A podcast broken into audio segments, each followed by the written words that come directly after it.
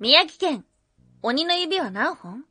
渡辺の綱が追い詰めた鬼のミイラとは？ワン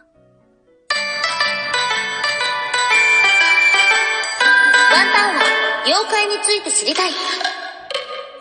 はい、空飛ぶワンタンです。ワンタンは妖怪について知りたいということで、この番組は普段キャラクター業界で働いているワンタンが、日本におけるめちゃくちゃ面白いキャラクター妖怪についてサクサクっと紹介している番組です。この番組のスポンサーは玉沢さん、歴史とか世界遺産とかを語るラジオなど放送されています。詳細はツイッターにありますので、ぜひぜひ番組概要欄からチェックしてみてください。おはようございます。ワンタンは今寝てました。台本書きながら、うーららっていう風に、寝てて今起きました。なん。で寝てたかというと、ワンタンはね、もう風邪をひいてしまいましたよ。そう、そうなん。です。見事な風邪をひきました。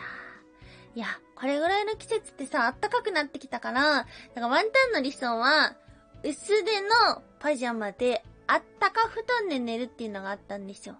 だったん。だけどね、ちょっとね、パジャマが薄すぎました。なんで、朝起きた瞬間に、あ、風邪だっていう風に思うぐらい、見事に風邪をひいてしまった。そんなワンタンではあります。が、毎週木曜日は日本中の妖怪の話をしている妖怪日本一周の旅2週目をお届けしておりますので、今日もですね、早速、都道府県のお話をしていけたらと思っております。今日、お届けをする都道府県は、宮城県。はい、県中津田地は仙台市ですね。牛タン食べたい。牛タンを食べたいと思っています。お仕事でちょっとだけ行ったことあるぐらいなので、観光はないかなやっぱ行きたいな。牛タン食べたいと思っております。はい。妖怪の話で言うと、一周目の時は、ちょうちん小僧のお話をしました。うん。そう。ちょうちん小僧有名な妖怪ではあるんですけども、実は宮城県の妖怪だったという話をしてきました。はい。他に宮城県のお話というと何があるのかというと、そうだな、有名なものがあった。二つありましたね。一つは、竜の話がありました。ただね、竜の話っていうのはちょっと諸説ありすぎたので、今日はもう一つの有名なお話。今日のお話は、鬼のお話です。はい。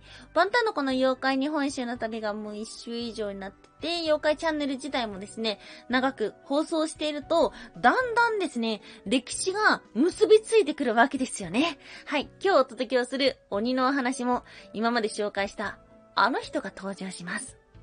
今日は3つに分けてお話をしていきましょう。まず1つ目、渡辺の綱のふるさと、乳母が懐とは。2つ目、乳母が懐に残る鬼の跡。そして最後3つ目、鬼の指は3本。どうして？はい、ということで、まず1つ目、渡辺の綱のふるさと、乳母が懐とは。はい、渡辺の綱さん、最近も出てきましたが、鬼退治でおなじみの渡辺の綱さん、頼光天皇の一人として四天王寺を討伐したと言われています。うん。めちゃくちゃ強かった渡辺の綱さんの逸話で言うと、全国の渡辺さんは節分に豆まきをしないというような話があります。はい。これは渡辺の綱が強すぎたから、なんていうような話ですね。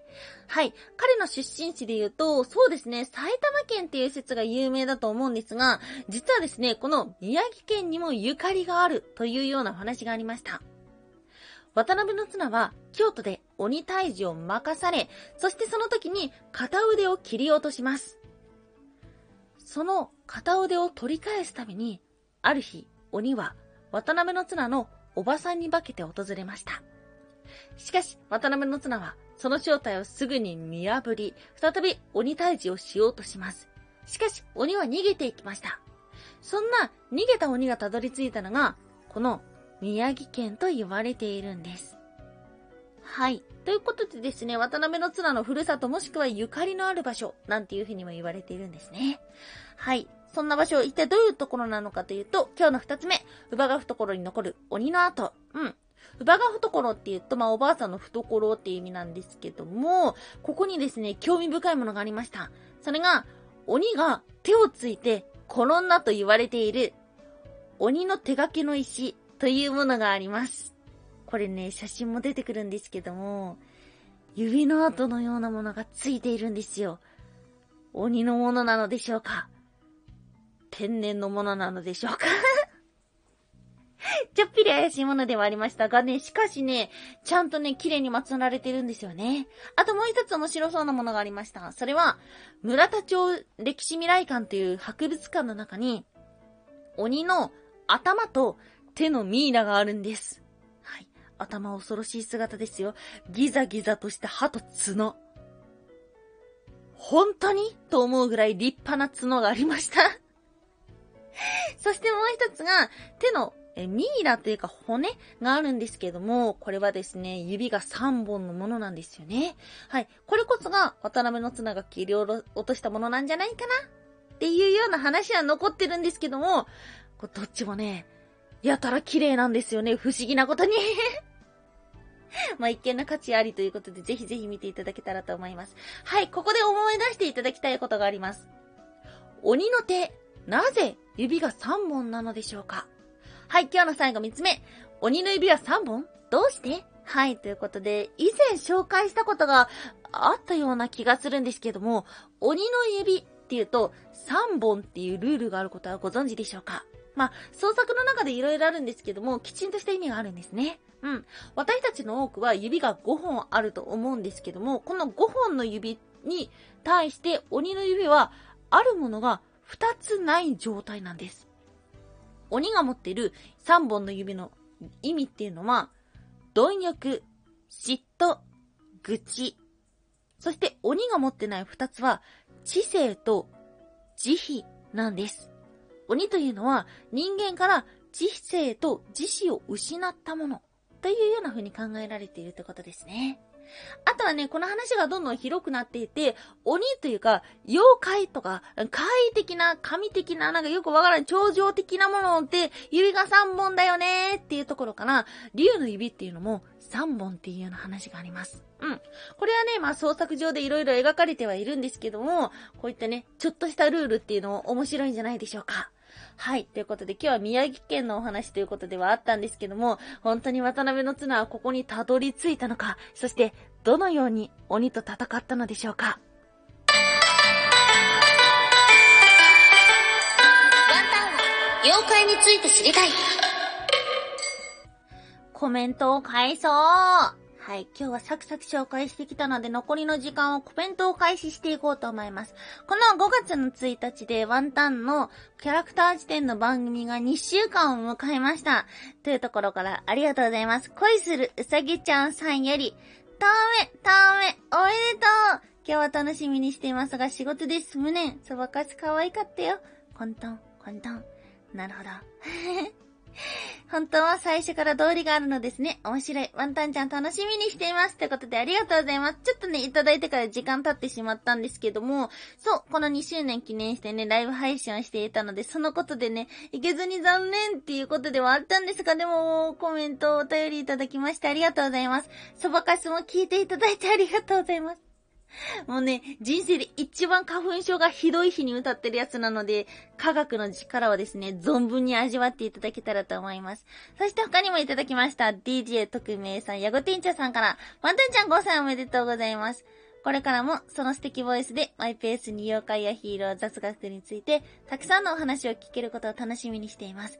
また遊びに行かせてくださいねってことでありがとうございます。そう、そうなんだ。番組2周年で、番組2周年で空飛ぶワンタン誕生日にしようっていう風に去年決めて5歳になりました。これからも頑張っていこうと思います。